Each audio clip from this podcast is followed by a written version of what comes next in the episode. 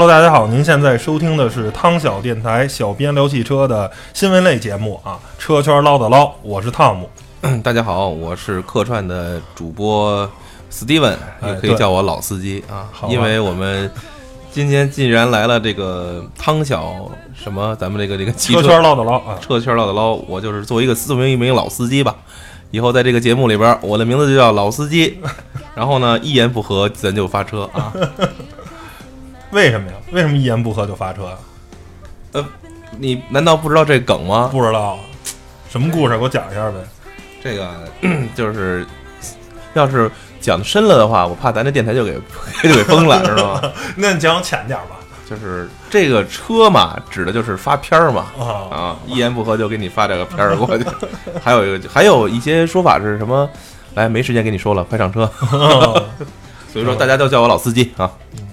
了然啊。然后咱们啊，言归正传，然后开始呃盘点一下啊，聊聊上周啊汽车圈都有什么新闻发生，然后咱们逐一捋一捋啊。呃行上周最重要的一个新闻啊，就是这个新的这个广汽菲克啊，吉普自由侠啊，国产的自由侠上市了。啊，新车呢首批上市呢，全部都是 1.4T 发动机跟七速双离合的这么一个组合，售价区间呢是十四点一八万元到十七点八八万元。然后这个二点零升的这个四驱版的车型呢，应该是有望啊，呃，下半年可能会上市，然后暂时呢不会上市。然后这个车的事儿我先撂一边儿啊。然后昨天是一个非常我非常的郁闷啊，嗯，因为大家一直听我们的节目都知道我是一高晓松的一铁粉儿，嗯，然后呢，没想到小松老师昨天又给自由侠去站脚助威了，然后呢，我又被这个这活儿这活动啊又被我们主编抢走了，我又没去成，我又跟高晓松老师这个失之交臂。失之交臂，又没见着。然后呢，昨天那是我全程看直播了，高晓松老师反正聊了十多分钟吧，然后跟麦克蒂啊俩又人给这个对，因为这个车为什么把高晓松叫过去呢？呃，所谓的这个叫车八五后的车啊，这这是一款定位于年轻人、定位于三十岁以下的这么消费者的一个车。然后吉普呢也把它称为叫做年轻人的第一款专业级 SUV 啊，它是对吉普自由侠有这么一个定位。这个车首先啊，嗯、非常有一个代表性的就是它的前脸啊，是这个吉普标志的这个七孔格栅跟两个特别可爱的这个圆灯啊，嗯，这是标志性的前前脸，对对对，这是从牧马人上移植下来的，识别度很高啊。识别度非常高，辨识度非常高，就是这也是这个车啊，啊、我预计未来的销量应该是相当不错。嗯呃，如果产能跟得上的话，一个月卖个七千辆到一万辆应该问题不大啊。为什么给出这么一个预测呢？就是说，在之前那个自由光啊，大家都知道那个车长得很诡异的那个自由光，呃，在没有国产化之前呢，因为卖的很贵，它的是是甚至市场定位，它明明是个紧凑级的 SUV，但是呢，呃，它卖的跟奥迪 Q 五一样贵。奥迪 Q 五可是一个豪华品牌的中型 SUV，虽然它的车身尺寸并不是特别大，不过市场定位仍然是一个中型 SUV。然后呢，自由光也卖这个钱，所以呢，整个车的销量特别特别的差，特别特别惨淡，每个月可能能卖个几百辆、一千辆就不错了。但是广汽菲克呢成立以后啊，把这辆车引入国内，正式进行国产，车大幅降价，起售二十万。那这时候吉普这个啊有一个品牌溢价，因为多年的这种呃进口身份啊，包括 Steven，你可能就是如果有一人开一辆吉普，你可能也觉得这人儿就感觉好像比开大众还是稍微逼格还是稍微要高一点。必然的对对，所以呢，也是因为这种得益于这种品牌溢价，所以现在自由光每个月的销量都可以稳定在九千辆以上，在紧凑级 SUV 啊这个市场里还是相当不错的，因为能只要能在能控制在一万辆的话，销量都不错。呃，所以呢，呃，自由侠上市以后，它的竞争对手，比如像别克的昂克拉呀、本田的 XRV 啊、缤智啊什么的，还有福特的翼博呀，啊这些小车，其实都是它的潜在竞争对手。但是啊、首先这些小型的 SUV 的受众一定是一线城市的消费者，因为如果是二线、三线的话，同样的价钱，我可能会买一个自主品牌的车，比如像哈弗 H 六啊、长安 CS 七五。但是因为啊，在一线城市啊，对这种品牌的要求是比较高的，大家谁也不想买一个就是自主品牌，感觉看上去跌面儿是吧？都有这么一个心理的作祟。然后这时候啊，吉普的这种溢价是吧？品牌溢价就体现出来了。其实个人觉得，对对这款车的定位呢，可以理解为穷人的 mini。是吧？嗯，如果你没有钱的话，你又想买一个张扬个性的车，那肯定自由侠是一个非常非常好的选择。它就像一辆 mini 一样嘛，就是一直说一个梗，就是一辆 mini 停在一辆劳斯边上，你也不觉得掉身份。你选择劳斯，你是一个贵族，你是一种生活方式啊，你是一种人生。那我选择 mini 也是一种人生。同样三十万的，你开辆 A 四，你搁辆劳斯面前，或者你开一奔驰 C 搁在劳斯面前，那也完全就是相形见绌。而一辆 Mini 搁在劳斯面前，仍然不显得跌份。我只是一种生活的方式，咱俩选择生活的方式不一样。就像啊，这个啊，奥黛丽·赫本演的那个《罗马假日》里，俩人开了一个伟士牌啊，Vespa 是吧？那也是一种生活方式。其实这些车都是一种生活方式的车啊。自由侠也是这么一辆车。然后这个车其实呃，它还是有呃高性能版的，就是叫 Trailhawk 版。不过这个版本可能暂时不会进入国内，因为在国外的话是搭载了自由光那套动力系统啊，二点四升的自然吸气发动机配上九 AT 变速箱，然后甚至还有低速四驱加持，所以这辆车的通过能力是可以得到一个很大的这个期望的。但是这款车可能引入国内的价格，可能我个人觉得可能要超过二十五万人民币啊，不会很便宜。所以这个车暂时广汽菲克没有引进的计划，所以未来的二点零呢，可能也只是四驱。有四驱，有没有低四都是问题。嗯啊，然后对这个车，吕超，你有什么想说的吗？嗯，我刚才也看了看啊。嗯，首先从外观来讲，跟自由光比起来，其实其实这两种就这个自由光我曾经见过，小眯缝眼儿，其实一般人是接受不了的。呃，我觉得它最最让我接受不了的是它的那个进气格栅的这个设计。我觉得很设计，呃不，它的设计虽然是沿用了它的七孔的这种设计方案，但是呢，我觉得跟就自由侠比起来，自由侠的给我的感觉更更经典一点。它是等于说是就是一辆吉普，这是一辆就是一辆吉普车，呃，就是它这个简单设计，它是直直的这个下来的方式，但是自由自由光的那个是有一个弯折的一个，我感觉稍微有些不是有吉普那么的 icon 的那种那种那种感觉，但是可能有些人会觉得自由光的那个那个设计更。现代。更现代更圆润一点，但是我不知道是不是八五后会会能接受现在的这个自由侠的这个这个设计。但是作为一个八零后，我是可能现在我第一眼给我感觉这个自由侠是我的菜啊。就是如果你呃这有这个钱，然后这也需要买一辆小型城市 SUV 的话，这关键最让我最让我心动的是刚刚看到的价格，一点四 T 版本还没有我我的途安贵，所以说这个价格让我很心动啊。但是这车很小，这个车并不大，而且，呃，试驾的同时也跟我反映了，这样的车其实动力系统很差，匹配的并不好。对对对，很很很很一般，很一般。不过我觉得这个潜在消费者其实并不是特别在乎这事儿啊。我就买一个很酷的车，其实你甭说一点四 T 的，你给它一一点四升的发动机，它也能开，配一个这个自动变速箱六 AT 的，其实没有问题。但是我我能想象到这个用车的环境一定是。可能呃小白领儿是吧？嗯，已经有过几年工作经验，然后稍微有一些积蓄，然后呢可能喜欢郊游，然后跟他女朋友这个群这不这两两就是叫什么两人世界是吧？对对对，然后带一条大狗一块出去出去这个玩儿，然后稍微走些烂路去郊区啊，过个土坎儿什么的，没有任何问题。这个车，所以。这个车未来的销量不用为广汽菲克担心啊，这个车肯定会卖的非常好的。它的切中的非常重要的，因为现在大多车都很同质化，然后吉普这个品牌是很能在年轻人心里啊，一首说走就走的旅行是吧？啊，这种感觉，这种 feel 是很对的。吉普，吉普非常，我觉得大众车是不错啊，嗯，但是就是希望大家赶紧都中号啊。对 对对。行吧，然后自由侠这个新闻聊完了，咱们接着呃聊下一个新闻，就是北汽新能源的新款的 EV 幺六零啊，这个电动车上市了，呃，价格呢是轻快版是十七点七八万元啊，清秀版是十八点九九万元，补贴完了以后，轻快版的售价是八点七八万元，跟呃清秀版是九点九九万元，然后在上海是十点二八跟十一点四九，所以说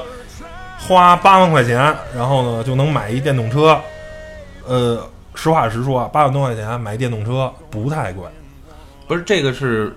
纯电动的，纯电动的 EV 幺六六零，我记着 E EV 幺五零好像是六六六零幺六零，我它是 EV 幺六零跟 EV 二百，我原来有一幺五零吧，没没没，我们二百的时候那时候好像是很很贵吧，我记得。反正补贴完了大概都是十呃都是十万不到或者十万稍出点头吧那。你说的这个八万块钱是补贴后的价补？贴后的原价是十七点七八万元，补贴后是八点七八万元。呃，所以说在北京买这个电动车啊，买北汽的还是一个比较好的选择，包括补贴力度上啊，还有在充电桩啊，还有在等等啊一些很多很多方面，北汽还是做的很给力。虽然北汽这个车很烂啊，呃，确实、这个确实不大行啊，这个补刀补的，嗯，不，但是我因为虽然没开过，但是问过这个做专业这个呃电动车评测的一个兄弟聊过，反正就北汽这车反正还是相当一般的，巡航是巡航是多少？呃，理论上是一百六到两百啊。哦，EV 一百六就是一百嗯一百六，160然后一 v 两百就是两百。对对对，一般都都都都是这样。然后，反正我一直觉得啊，电动车如果续航里程不达到三百公里的话，我一直觉得这车是，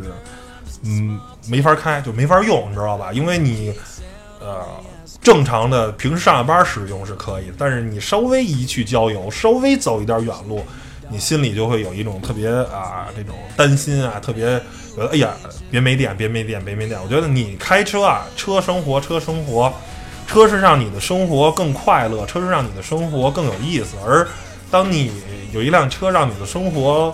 啊特别揪心，然后去个京郊玩一趟，还老怕没电，老怕被撂路上的时候，我觉得那个时候车给你带来的不是快乐。所以我觉得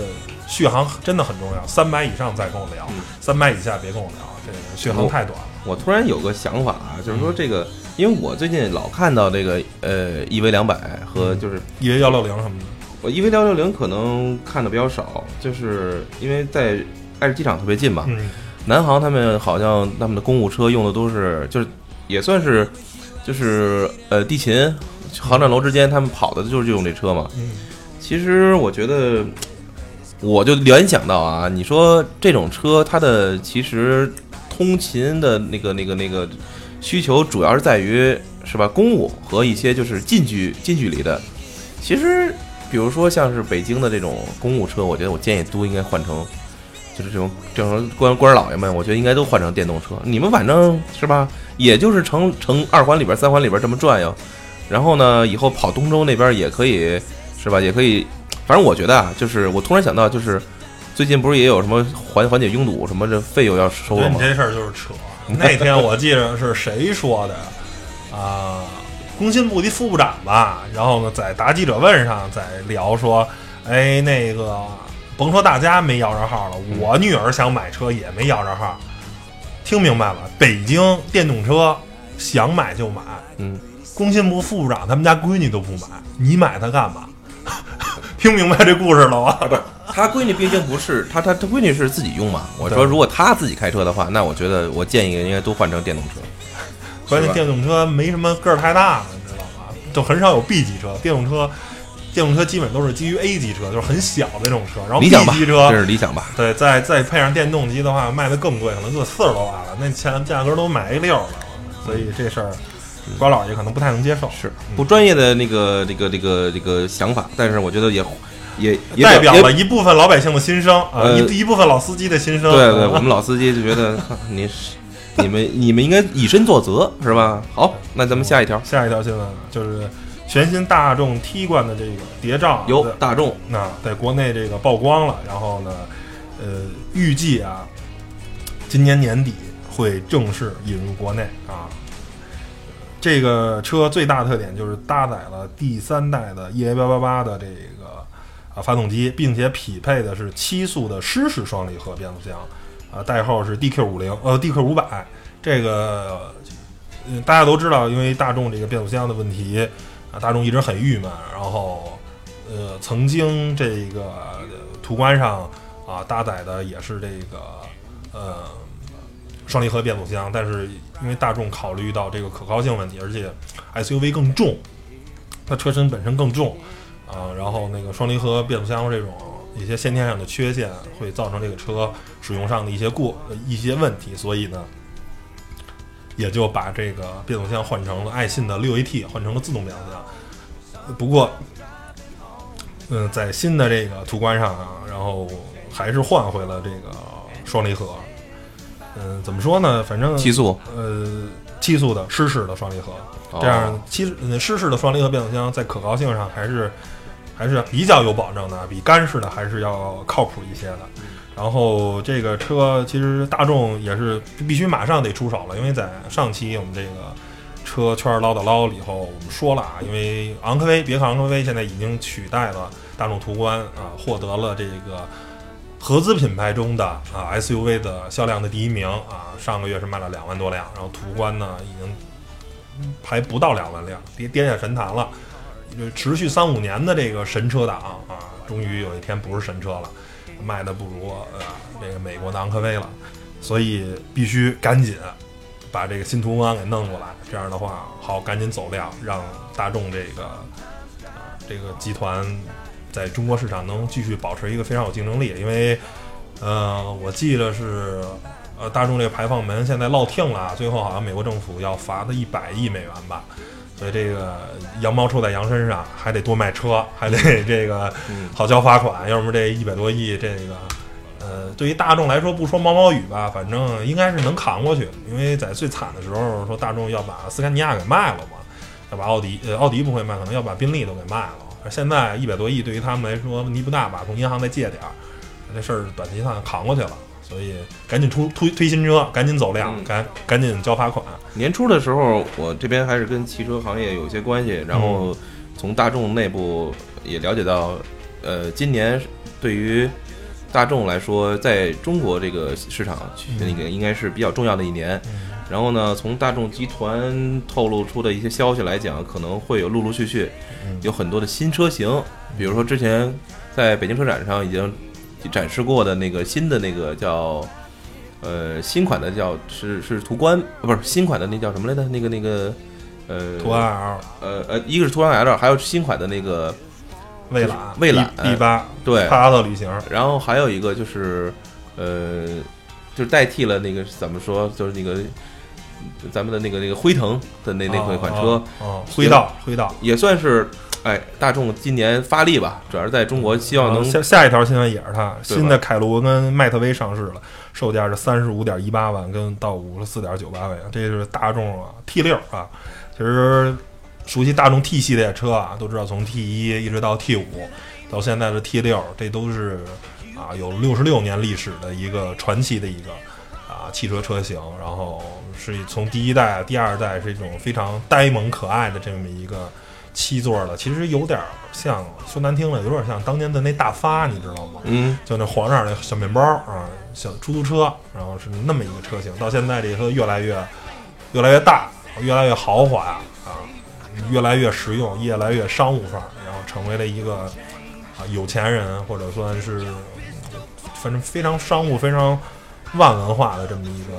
一一个车型的代表，从 T 一到 T 六，不过它改变的是外观，但是实用性一点从来没有改变，它一直是一个特别实用的车。所以这款车我好像经常在在在在在原来看见过这款车，反正叫 Multi One 跟那个凯路威两款，就是一个是一记得一个方方正正很大的那个对吧？跟方盒是一个七座一个九座的。然后我看到很多就是国家呃安保的公务车，好像也用的是这款，也说明这款车它的那个实用性和它的那个舒适，做成舒适性应该也不错吧？应该是你坐过吗？这车？呃，我坐过 T 六的呃 T 五的那个迈特威，牛通啊，还是就是很舒服吧？就是很很德国，这个座椅其实呃，它甚至没有做到像奥德赛的那种。还有腿部支撑的那种，你知道吧？在新奥德赛上做的那种航空座椅，那德国人好像不是特别屑于去把车做成那样，它很商务范儿。但是呢，所有的东西都是规规矩矩的啊。然后呢，它也没有放弃对悬架这些方面的啊调整，过过这种路肩啊、这种坎儿啊什么的很整。这个车，不会像这个奥德赛这个车，就是很多。就是喜欢慢文化的，觉得一直奥德赛这车虽然很各方面做得很得体，但是，哎，其实其实它行驶的质感有些廉价。本田就是他认为，如果原厂可以把噪音什么的降到很低的话，他不愿意去多加隔音棉，不愿意去靠后期去着吧。所以这个车行驶上，比如说对路噪的处理啊，包括对啊这个悬架。对于这种颠簸的处理，其实并不是特别得体，当然价格也卖也也是不一样啊，一个卖二十多万，一个卖六五十多万的车，四十多万的车，其实也没有什么太多可比性。对，好吧，嗯，然后剩下这两条新闻其实挨着的。五月六号的时候，零时啊，那个国家发改委通知，咱们九十号汽油这个价格上调了，啊，调涨了一毛六，然后这个是。啊，前两天看一财经新闻吧，说从今年年初的时候，国国际油价最惨是跌到二十八美元，这是美国人的一个阴谋啊，为了呃遏制苏联，呃不是遏遏制俄罗斯，哎，然后包括整个，因为大家都担心世界经济会二次探底，所以两股两股合力一下掉的特别严重，你都想象不到啊，这是一个零八年的时候的售价，零八年的时候原油跌到过三十，然后。在今年年初的时候跌到了二十八，然后后来现在就开始报复性的反弹，触底了以后，现在已经谈到了五十美元每桶，啊，因为道理很简单嘛，就是说大家认为现在可能世界经济现在比较企稳了，然后亚洲经济的形势也不错，包括中国啊、印度啊这些啊新兴国家的市场啊经济也比较啊企稳回升，大家都可能没有二次探底的危险。然后，但是呢，像欧呃原油输出国呀，包括包括现在一些南美的国家，什么委内瑞拉什么的，很多时候都有战乱呀什么的，啊，这些原油的输出国呃的减产，造成了整个原油的这个供应量不足，而且因为国际油价的大幅下跌，然后美国跟加拿大对于页岩气的开采也开始这个减缓，因为页岩气的开采成本我记得就三四十吧。啊，每桶的这个价格，因为如果跌得太惨的话，他们开采这页岩气，啊，这页岩这个油层是没有利润的，所以他们也开始减缓这种开采，所以整个就是实际原油的这个东西还是供求关系嘛，供应一上来，需求一降，肯定就便宜了。当这个需求大了，供应少，肯定价格就上去了。所以这回反正想加便宜油的人。说实话，日子不在了啊！所所以所所以说，最近一年那个感觉，对于那个油钱确实没太 care 啊。这随随便加，就是基本上就没没没没在六块钱以上过。对啊，就很难想象，原来最高的时候七块多，八块多，八块多没有，没加过八块钱。就几乎七块九吧，七块九，七块七块四，七块五这样的。然后呢，可能八块钱那是加的是九十七、九十五二的九十五二，行吧。然后跟这条挨着的就是说。北京市啊，政府现在初步制定这个拥堵费征收方案啊，这跟吕超可能关系比较大。嗯，然后呢，因为就是国家政府对一项税费啊，对老百姓这种贴身利益的这种法律的制定呢，就必须过人大会，所以这事儿呢，现在不能说是说提就 说交就交，所以呢，还得是经过北京市人大立这种地方性法案啊，看看这事儿以后怎么弄。嗯，现在我想不到这个东西到底要怎么交啊？我觉得呢，如果想交的话，一个比较可实行的方案，可能就是四环内或者三环以内，比如是拍汽车的号牌也好啊，或者是类似于 E T C 啊那种也好，就是你进来你就交钱，这是我能想到的啊一个比较正常的这种啊比较靠谱的收费方式啊。但是我个人觉得这两种方费方法都不好，因为要。首先，如果你拍号牌的话，就要增加大量的。你现在这套设备可能就不行，你知道吗？处理不了那么多数据，啊。然后呢，或者你装这种 ETC 的话，也要增加车主啊，包括政府啊，也要增加这种成本。所以你收了这些费用了，然后其实还要摊到这里，我觉得是一特别不靠谱的事儿。然后我在很早很早以前，我就认为说，北京市要征收这种拥堵费，其实不如收更高的燃油附加费，因为这是一个特别合理的事儿。你比如说。嗯，如果我不出二环，我一直在二环里头拍开，那我可能就拍不着。但其实我一直在二环里头开，你是不是为了城市添加了更多的拥堵呢？很明显你是。然后呢，有些人呢，我可能就是进一下城又出一下，我又交两笔，但是可能我就进一下出一下，其实我又没给城市增加很多的拥堵，所以你这个东西收起来其实是不合理的。而你在马路上跑的越多，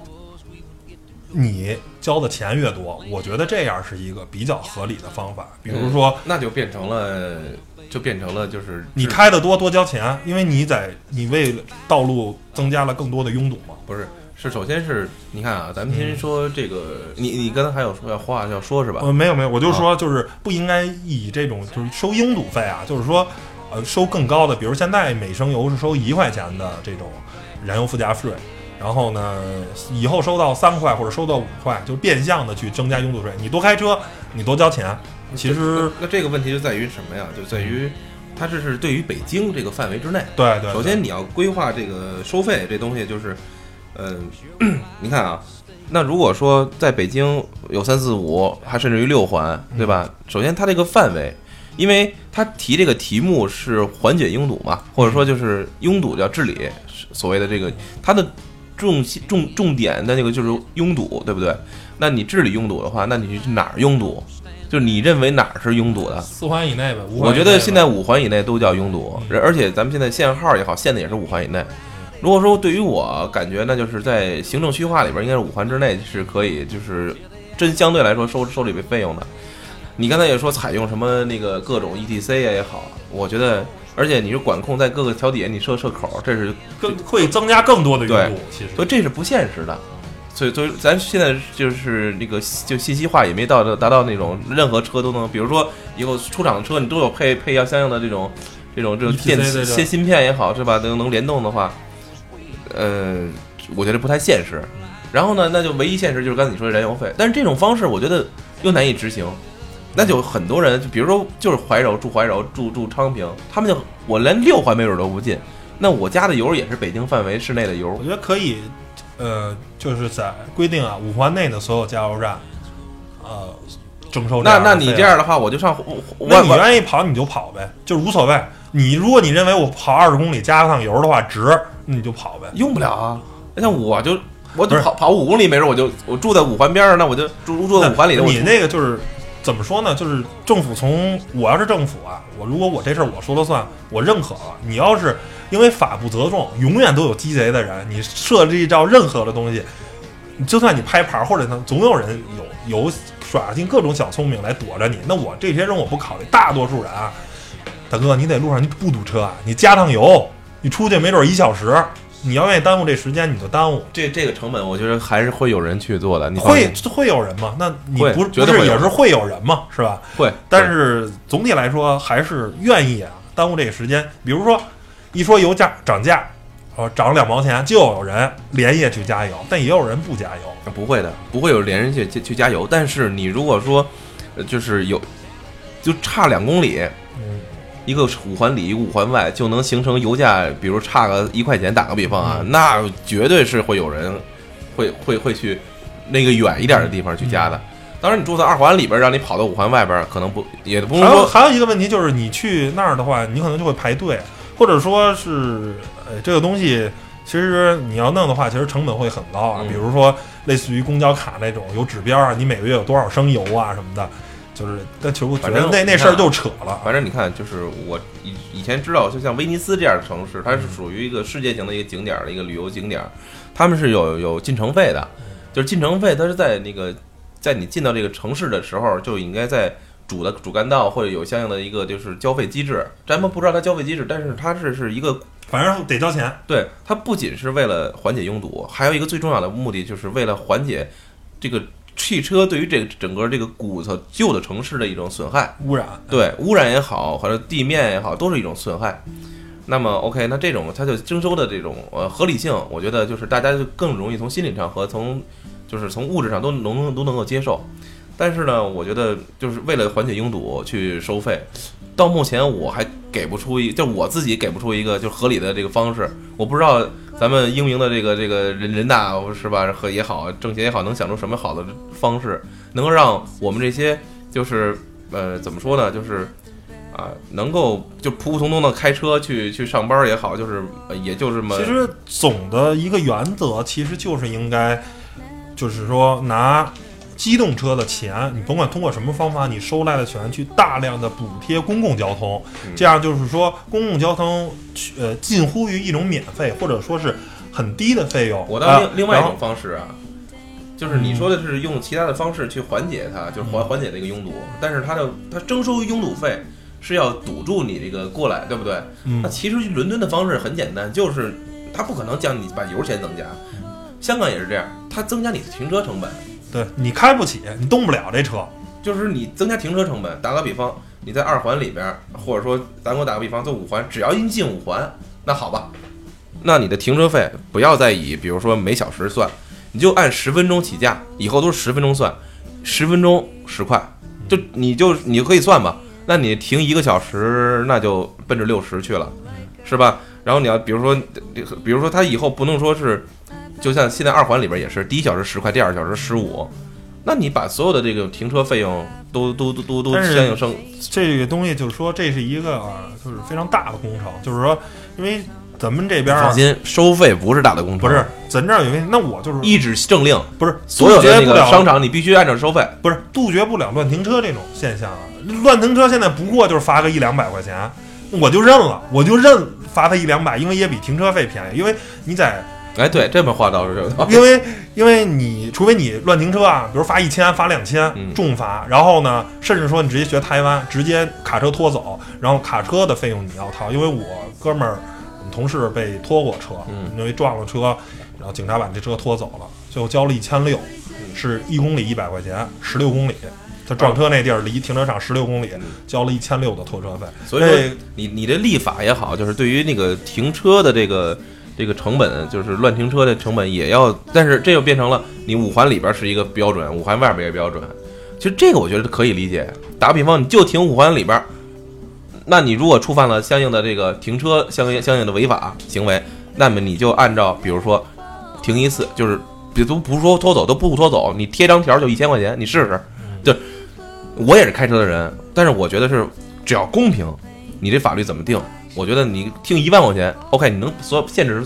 你定一万块钱的时候，我相信就不你就得想想了吧，对吧？你一千块钱的时候，可能还说，哎呦，我确实着急，我这次我必须停那儿，那我就交了。一万块钱，我给你再有着急的事儿，我也给我今儿我这我不开了，我打辆车，我我过来我打几次我都够了。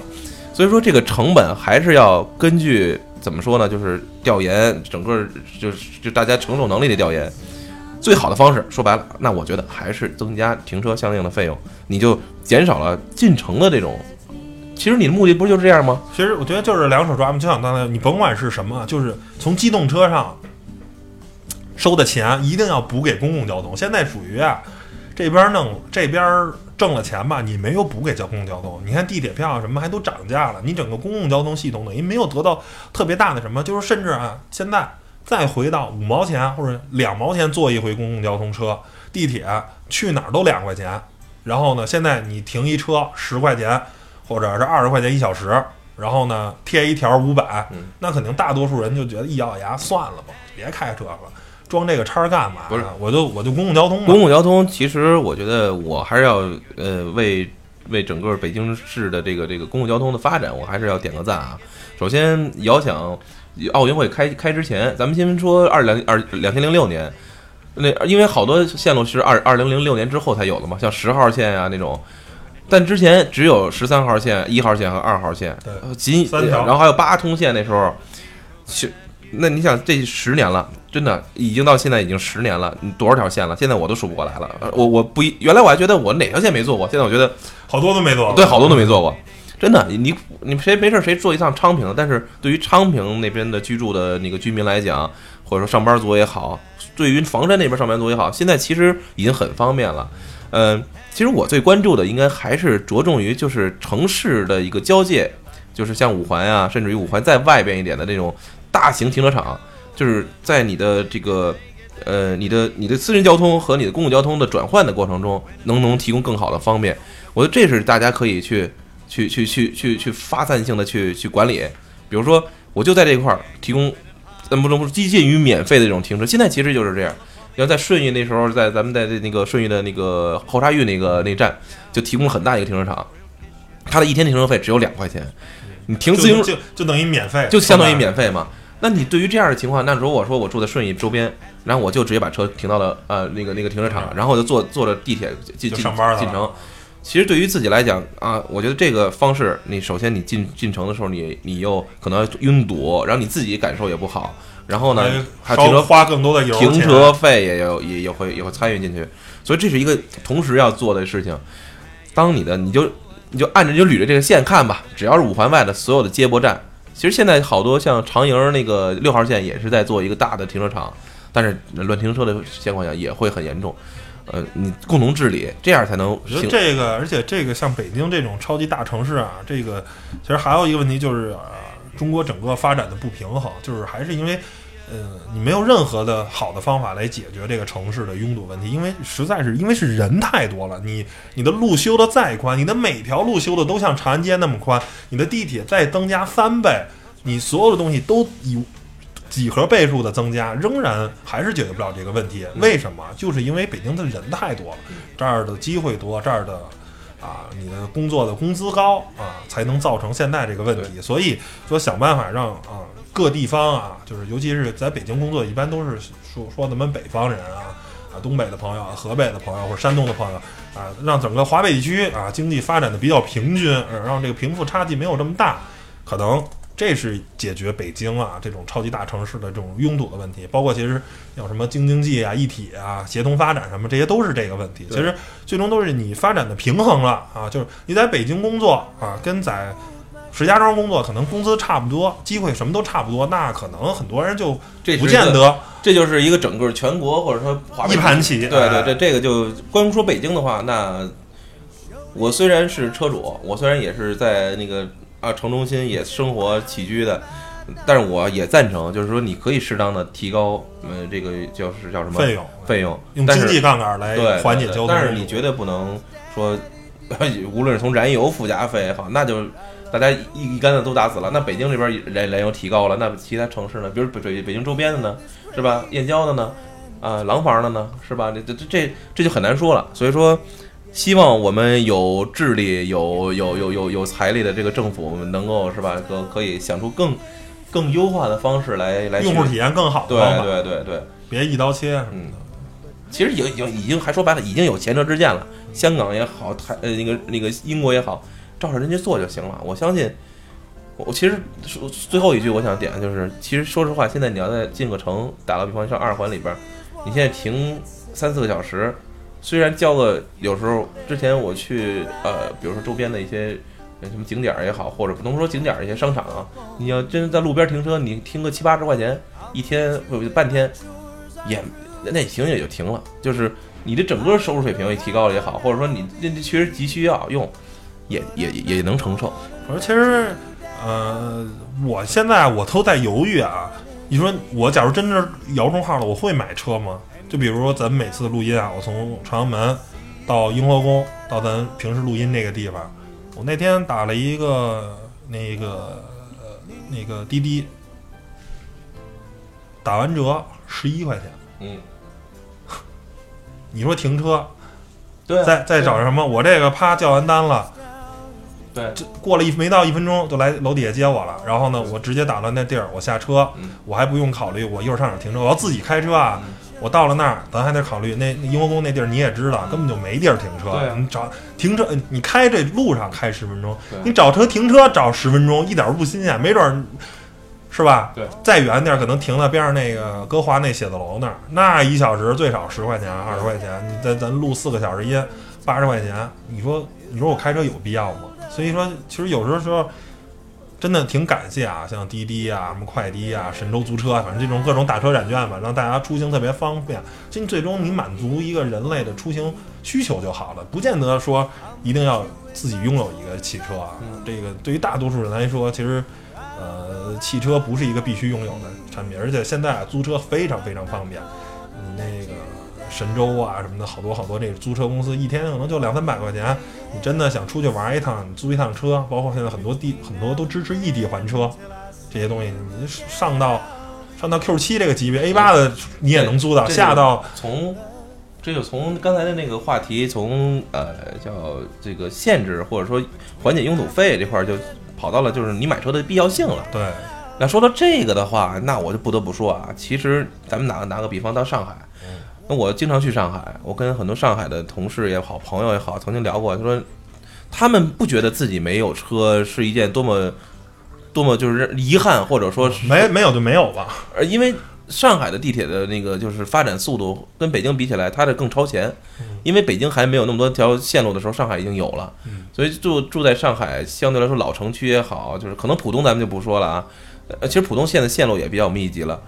呃，反正上海的老城区也好，无论是闵行区啊、长宁区，其实很多情况下，你只要走个最多走个两公里，你已经能找到一个地铁口了。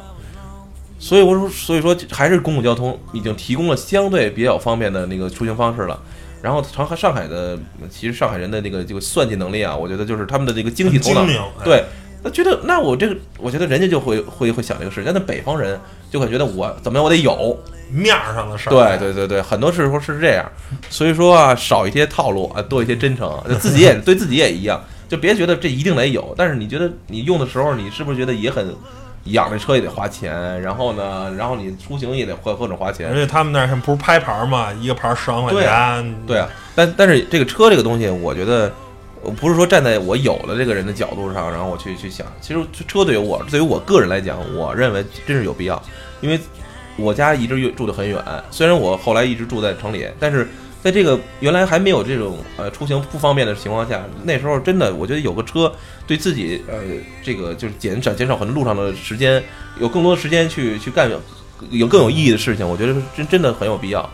现在呢，就是城市的发展越来越大，而这个是外向外围轮轮廓越来越越大，甚至于六环之内，我相信很多人都觉得这这不算事儿，事儿，对